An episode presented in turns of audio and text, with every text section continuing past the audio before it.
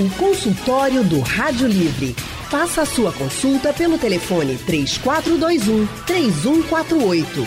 Na internet www.radiojornal.com.br. Não é segredo para ninguém, né? Dormir bem é essencial para a saúde, ajuda no equilíbrio e no bom funcionamento do nosso organismo. O tempo e a qualidade do sono são fundamentais para a reposição da energia do nosso corpo. É, o sono também tem uma ligação direta com o nosso humor. A baixa qualidade e o tempo de sono traz uma série de consequências, como a irritabilidade e estresse. A pessoa que não dorme bem, dia seguinte, ah, meu Deus do céu, aí hum. apresenta tantos sinais, né, Leandro? Cansaço, ansiedade, falta de disposição, aquele nervosismo, tudo acaba irritando a pessoa. Dormir mal e pouco influencia diretamente na saúde e no surgimento de doenças, problemas psicológicos, alterações no sistema imunológico. É, e para falar sobre a importância do sono para a nossa saúde, a gente recebe aqui no nosso consultório a neurologista especialista em insônia do Hospital das Clínicas, doutora Clélia Franco. Boa tarde, doutora. Seja bem-vinda. Boa, boa tarde, Lilian. Boa tarde, Leandro. Boa tarde aos ouvintes. Boa tarde, doutora. Boa tarde para você. Seja muito bem-vinda. E também com a gente está o educador físico Cláudio Barnabé. Boa tarde, Cláudio. Boa tarde, Leandro, Vivian. Boa tarde aos ouvintes. É um prazer compor essa mesa com a doutora Clélia. É, muito obrigado pelo convite mais uma vez. A gente quem agradece, Cláudio. Seja bem-vindo. E você, ouvinte, dorme bem? Está com sono em dia? Conta sua história pra gente, manda sua dúvida também através do painel interativo ou liga para cá, para a Rádio Jornal, para falar com os especialistas. Eu começo falando com a doutora Clélia. Doutora, qual a importância daquela noite, aquela noite bem dormida mesmo? Então, Lilian, como você e o Leandro já bem falaram, o sono ele tem uma função vital. Então, ele é, é um mecanismo biológico tão importante quanto a alimentação, quanto a gente repor, é, ou seja, como a gente comer, como a gente beber água, o sono é uma função vital. Ou seja, sem dormir bem, a gente acaba tendo problemas de saúde que podem culminar, inclusive, com a morte.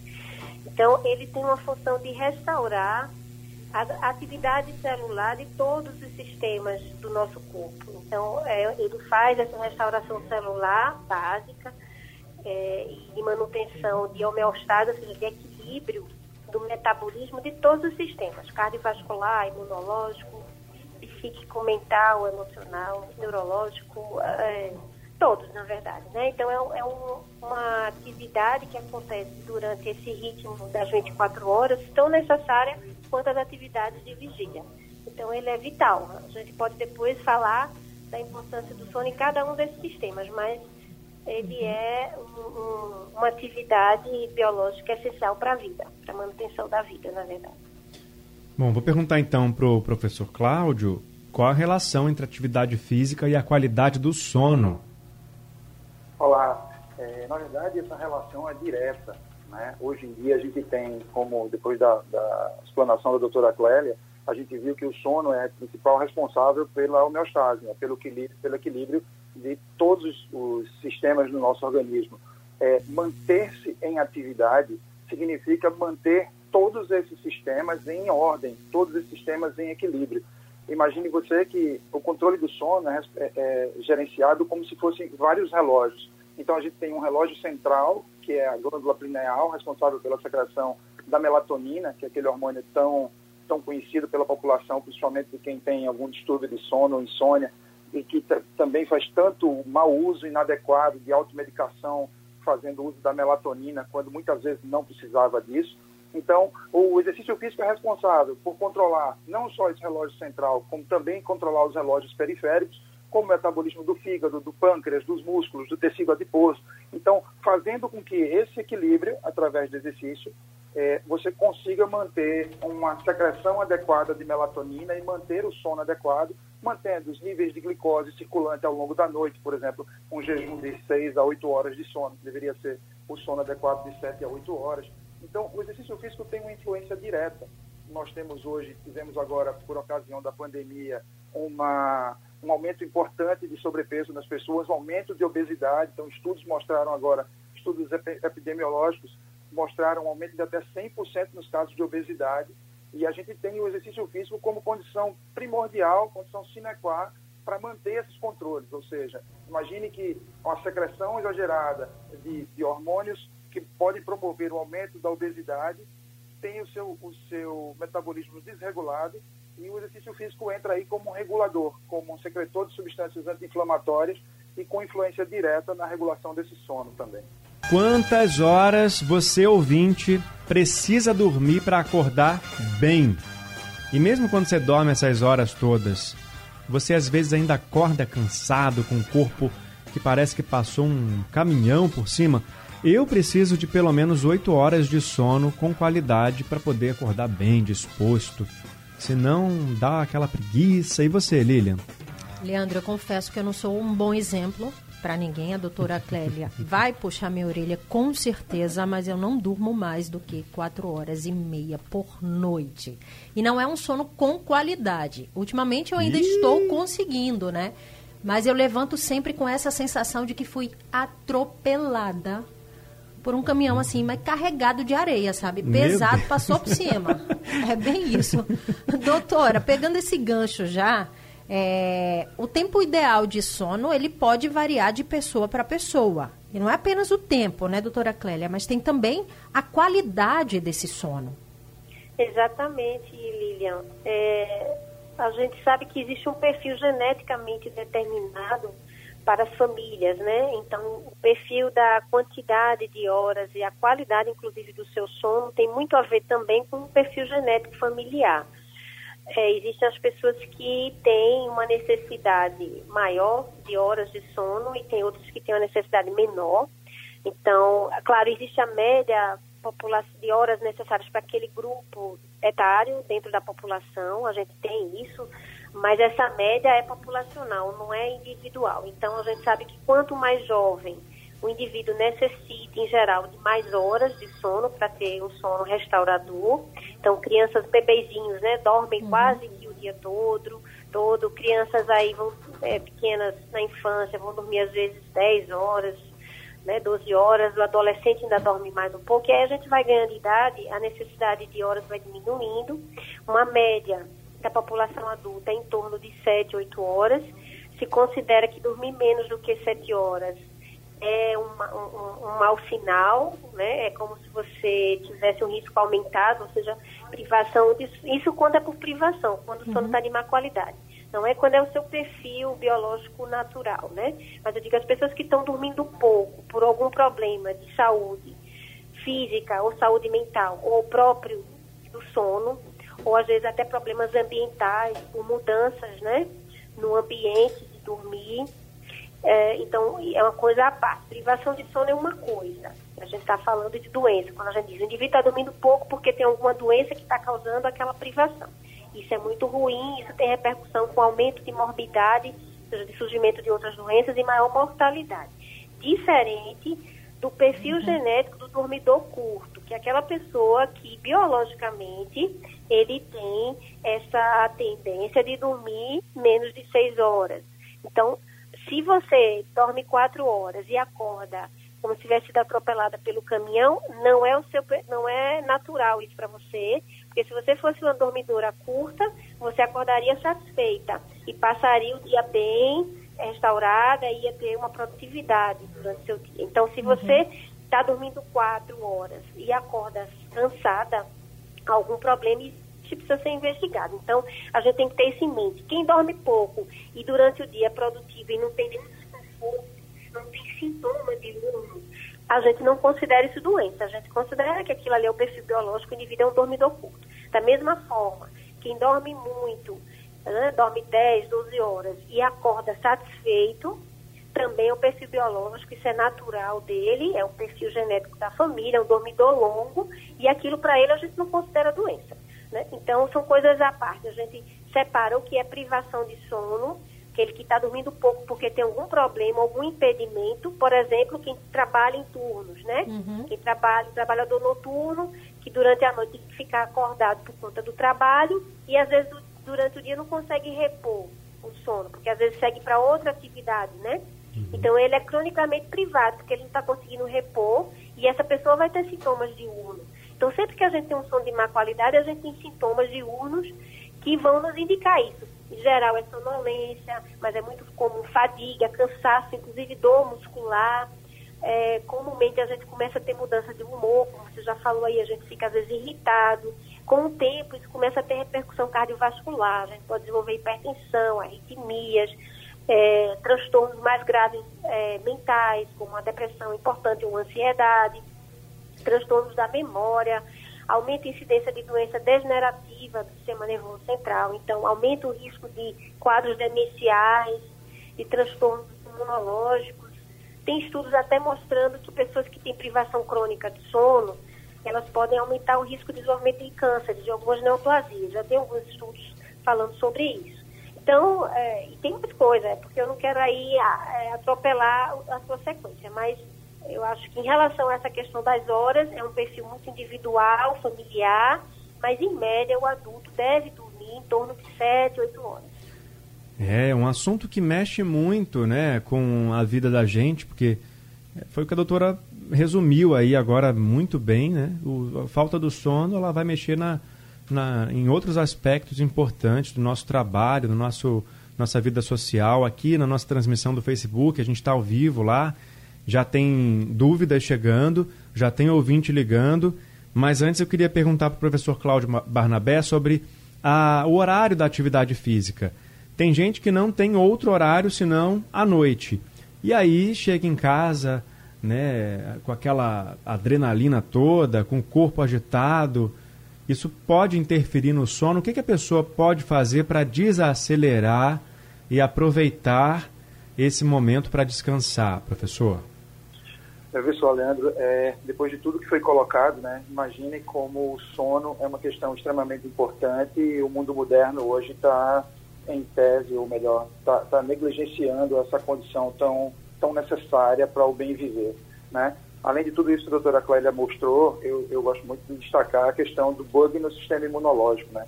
Então, imagine que as pessoas que não dormem direito, elas têm um bug no sistema imunológico e deixando as pessoas mais vulneráveis a infecções, e a gente chama também de inflamações subclínicas, que é aquela inflamação crônica que desregula todo o organismo. Né? Então, imagine que é um sono inadequado, imagine que eh, as pesquisas epidemiológicas têm mostrado que 30% das pessoas hoje tem algum distúrbio de sono. Imagine que uma em cada três tem um distúrbio de sono, ou seja, uma apneia obstrutiva do sono, uma hipopneia, ou seja, um indivíduo roncador, ou, e 45% da população dorme menos do que deveria. Então, imagine que uma em cada duas, uma das duas não está dormindo, como é o exemplo da colega Lilian.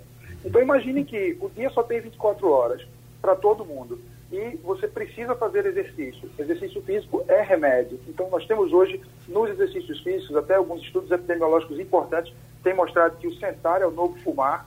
Então, ficar em pé a cada 30 minutos, ficar a cada intervalo de 30 minutos sentado, ficar 5 minutos em pé, a cada intervalo de uma hora sentado, ficar 10 minutos em pé, tem um resultado importante no controle da glicemia, ou seja, no colesterol, do glicerídeo circulante, bem como na glicose, contribuindo assim para evitar os acidentes vasculares cerebrais, as hipertensões, as doenças cardíacas, é, o diabetes. Então imagine que se o indivíduo não tem tempo e ele tem que fazer exercício, porque não há uma prerrogativa, o sedentarismo não é mais um, uma opção e o, o, exercício físico faz parte do, do, do, tratamento dos distúrbios do sono, na verdade o que se recomenda? Atividades de caráter moderado de 3 a 4 horas antes do horário corriqueiro de sono. Então, essa é uma condição que você deveria, eu diria que seria a condição ideal. Então, imagine que eu tenho clientes no consultório que trabalham até as 8 da noite, trabalham no Porto de Suape ou lá do lado do, da Jeep, e chega em Recife às 10 horas da noite para ir para a academia. Então, imagine que começaram um programa de treinamento às 10 da noite, daqui que ele entre em resfriamento, tome banho, descanse, ele vai conseguir dormir à meia-noite, uma hora da manhã, e no outro dia às 6 tem que estar acordado. E aí depois vem todos os distúrbios que já foram colocados aqui. Então, na verdade, a solução para esse quadro, se o quadro é esse, eu não tenho tempo, eu preciso fazer exercício o tempo que eu tenho à noite, é de 3 a 4 horas, deveria ser, e exercícios de caráter moderado. O exercício tem por prerrogativa aumentar a temperatura corporal, o que pode, inclusive, inibir essa indução do sono. Mas tem coisas mais importantes, como, por exemplo, a higiene do sono. A gente deveria muito se preocupar hoje com a emissão de luz, essa luz azul das teclas em geral. Então, quem de nós atira a primeira pedra que não está indo para a cama com o celular ou com o computador ou tem televisão no quarto, que isso é uma coisa, uma invenção da classe média, né? a partir dos anos 90, 2000, todo mundo tem televisão no quarto. E essa emissão de luz azul começa a confundir o ciclo circadiano, começa a confundir a pineal com essa secreção da melatonina, que é o hormônio que vai induzir a primeira fase do sono. Então, na verdade, a gente tem uma série de, de condições que, que a gente chama de higiene do sono, que a gente precisa controlar para que o indivíduo tenha o melhor sono e consiga dormir a quantidade de horas adequadas, o que a doutora Clélia falou, fisiologicamente, de acordo com o seu fenótipo. Né? Existem os grandes dormidores, os pequenos dormidores, mas o que, infelizmente, é, as, as pesquisas têm mostrado é que para os pequenos dormidores e para os grandes dormidores, há sim um desequilíbrio fisiológico, há sim uma inflamação crônica e, consequentemente, trazendo aí uma série de, de malefícios, uma série de deletérios crônicos que podem levar, inclusive, à morte. Né? Então, o exercício físico entra aí como um grande regulador de todos esses tecidos, mas precisa ser feito de forma adequada e de forma moderada. O exercício muito intenso, o exercício muito prolongado, além de imunossupressores, além de debilitar o sistema imunológico, coisa que a gente não quer agora no, no período de pandemia, principalmente, uhum. eles vão inibir o sono se forem feitos muito próximos da hora de dormir. Tem ouvinte na linha para participar com a gente, ligou para cá, Alice de Piedade. Alice, boa tarde. Olá, boa tarde. Boa tarde para todos vocês, para os doutores, para si, para Leandro, por, e, e já agora muito rapidamente, porque o tempo em rádio deve ser muito bem aproveitado, mas eu quero de facto manifestar aqui a minha admiração por um programa diário que consegue sempre manter o padrão de qualidade e pela qualidade didática eh, do programa. Relativamente às questões, eh, à questão que eu vos queria colocar, eh, de certa forma elas já foram respondidas em, ao, ao, longo da exposição dos, dos doutores, nomeadamente a doutora. Uh, no entanto, eu estou realmente preocupada e se calhar precisarei de um acompanhamento mesmo direto, porque o meu perfil de sono é muito semelhante àquele que a Lilian uh, uh, descreveu. Ou seja, eu durmo 3, 4 horas por noite. Uh, mesmo esse, esse sono é entrecortado com sonhos, assim, enfim, sem, sem, sem muita lógica, sem muita lucidez, se é que a gente pode encontrar alguma lógica ou lucidez nos sonhos, mas isso já seria, já seria outro, já seria outro departamento mas aquilo que eu, pronto, uh, realmente, eu, mas é um sono que eu sinto que não é um sono um, de qualidade. Uh, já não estou a pôr em questão a quantidade, porque a quantidade já percebi e já se percebeu que não, não é suficiente. Mas efetivamente eu acordo sempre com aquela sensação de atropelamento, sim, sim, sim. Um, pronto, já percebi que realmente terei que fazer um outro acompanhamento, muito provavelmente pelo que eu vi os doutores comentarem, mas efetivamente é assim, é um sono que eu sinto que não é um sono reparador. Obrigado, viu, pela sua ligação, Alice, também pela sua, pelo seu depoimento aí a respeito do nosso programa. A gente fica muito feliz em saber que os ouvintes estão satisfeitos. E se tiver alguma sugestão para melhorar também, gente, pode mandar para cá, que a gente está aqui para fazer o programa da melhor forma para vocês mesmo, para vocês que estão acompanhando a gente. Alice, obrigado, viu? Agora vamos para o problema. Ela, muito parecida com Lilian, que ela falou, né? Dorme pouco. Sim. E ainda tem a questão acorda, do, do, é, dos dorme, sonhos, né? É, tem uma qualidade muito ruim, né? Doutora, o que, que a gente pode falar para Alice para ela ter uma qualidade do sono melhor? Ela precisa procurar a ajuda de um profissional? Que profissional ela procura primeiro? Conta para gente, por favor. Olha, é, Leandro, antes de tudo, todo o transtorno do sono precisa ser caracterizado, né? Você precisa fazer o diagnóstico do que é, do que está acontecendo. É, o que ela descreve parece ser um quadro de insônia, porque ela tem uma quantidade pequena de horas de sono, um sono que não é reparador e ela tem sintomas diurno, né? Então, clinicamente parece tratar de um quadro de insônia, mas eu digo que parece porque muitas vezes quando o paciente vem para o consultório e a gente faz todo o interrogatório é, na da história clínica e ver detalhes, às vezes a gente confunde, por exemplo, pessoas que têm dor crônica ou têm movimento de pernas dormindo, ou tem algum desconforto nas pernas, que a gente chama uma síndrome que pode dar insônia, a síndrome de pernas inquietas. Uhum. Às vezes a pessoa, na verdade, está só com ritmo em horário trocado. A pessoa está indo dormir muito tarde e porque tem que levantar cedo para o trabalho encurta as horas de sono, mas dormiria mais se tivesse oportunidade. Às vezes é um indivíduo que está com um atraso da hora de dormir, faz um transtorno do horário, do ritmo de sono. Né? A gente chama transtorno do ritmo circadiano, que muitas vezes é confundido com insônia. Então, uh, às vezes, assim, a gente vai ter, precisa sempre conversar bastante, tirar detalhes da história clínica do paciente para a gente fazer um diagnóstico correto, porque o tratamento vai depender daquele diagnóstico, né? As medidas em geral podem ser diferentes é, de acordo com o tipo de problema que ele tem, que o paciente tem.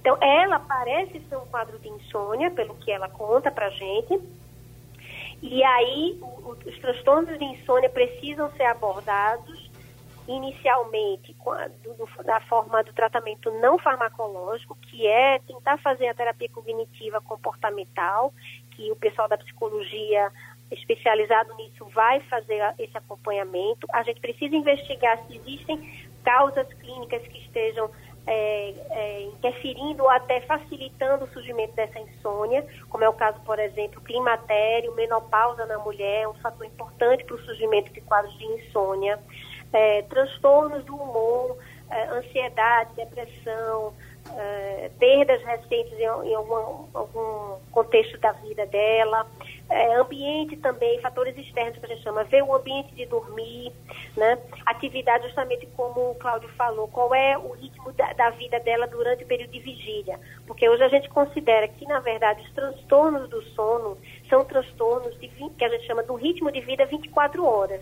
Porque tudo que a gente faz durante o período acordado, que é o período de vigília, vai impactar durante o momento do sono, da mesma forma que o sono vai impactar na vigília seguinte. Então a gente vive né, uma vida encadeada, ritmada. Né? Existe todo um ciclo de tudo, o ciclo do trabalho visceral, o ciclo da temperatura corporal, o ciclo comportamental, da gente ter vida comportamental mais ativa durante a o momento acordado e existe um comportamento também durante o sono. Então, a gente, tudo isso é encadeado. A gente investiga tudo. É uma consulta que a gente vê todos esses detalhes de vida, o que é que ela faz de atividade física, né, quais são os horários que ela está mais ativa ou menos ativa, para a gente caracterizar o diagnóstico. E normalmente a gente orienta inicialmente o tratamento não farmacológico, que o Cláudio já falou muito bem em relação à higiene do sono, que é uma coisa que hoje é amplamente divulgada, né? A importância da gente é, limpar realmente os fatores negativos, estressores e hiperestimulantes no momento de dormir. Ele lembrou muito bem a questão dos eletrônicos. Então, um insônia, a pessoa que tem dificuldade de dormir à noite, não pode dormir de dia, tem que segurar o sono durante o dia, não, não pode fazer cochilo diurno, para justamente aumentar a pressão do sono para a noite. Não pode ter fatores estimulantes, seja na alimentação, seja no comportamento, nas relações, no trabalho, no momento prévio, pelo menos nas próximas três horas antes do momento de dormir. Então, tem que ter um ambiente tranquilo para haver um preparo para que o sono aconteça. Mas muitas vezes a gente faz tudo isso faz atividade física, orienta corretamente, vem um profissional de educação física ajudar, vem um psicólogo ajudar, mas isso é multidisciplinar. E algumas vezes vai precisar também do tratamento farmacológico, a depender do que está associado à insônia. Então, muitas uhum. vezes o paciente que tem uma doença clínica, por exemplo, uma síndrome de pernas inquietas, ou tem uma apneia do sono, que muitas vezes é causa de insônia também, um transtorno do humor, isso tudo às vezes vai requerer que a gente faça um tratamento farmacológico junto com o tratamento não farmacológico. Então, na verdade, a nossa amiga que conversou e contou para nós a sua história, ela precisa procurar um profissional. Eu sempre digo assim, procure o seu médico, que você já tem é, familiaridade. Uhum. Claro que se você quiser buscar um especialista em sono, é muito bom. É, hoje em dia, a área de atuação de medicina do sono abrange profissionais da neurologia, da cardiologia, da pneumologia, da psiquiatria, da otorrino, é, na criança o pediatra. Então, existem é, esses profissionais que, após fazerem a especialidade clínica, eles se dedicam ao estudo do sono e fazem uma certificação para estar tá acompanhando esses pacientes. Então, eu digo sempre assim: vá primeiro ao seu médico, relate a ele o problema e se for uma coisa que ele já consiga perceber e diagnosticar, ele vai uhum. começar o tratamento. E se ele precisar de ajuda, ele vai, vai pedir que esse paciente seja visto por um especialista em medicina do sono. Doutora, é, o Mavilson Borba, ele está acompanhando o consultório do Rádio Livre através do Facebook. Ele pergunta o seguinte: se os chás naturais realmente funcionam para o sono? Então, os, os chás naturais, existem alguns estudos científicos que falam dos fitoterápicos, né? O principal fitoterápico atualmente já estudado, uh, existem vários estudos científicos embasa, embasando isso, uh, que mostra que o principal atualmente fitoterápico estudado para insônia são os canabinoides, né? Os fitocannabinoides. Isso já tem vários estudos científicos falando sobre isso. Tem que haver uma, uma, uma indicação precisa em casos de insônias refratárias, né? Mas já existem medicações com base de extratos retirados da planta, né, da cannabis. E já existem é, pesquisas científicas bem embasadas. O fitocannabinoide é um deles. Depois, os chás, a gente não faz chá, né, de fitocannabinoide, claro. Mas em relação a fitoterápicos, né? A gente está falando de fitoterápicos. Uhum. Em relação a chás, esses chás que a gente consome, camomila, melissa, é, capim-santo, canela, todos eles auxiliam é, na indução do sono, mas eles são, é, servem quando são quadros de insônia leve, né?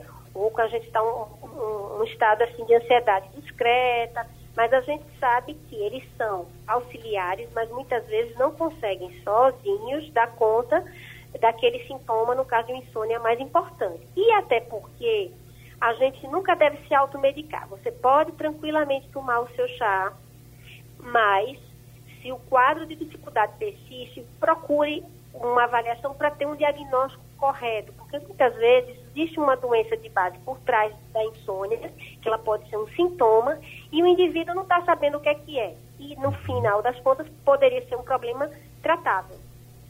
Entende? Pronto. Agora, a última pergunta para o professor Cláudio.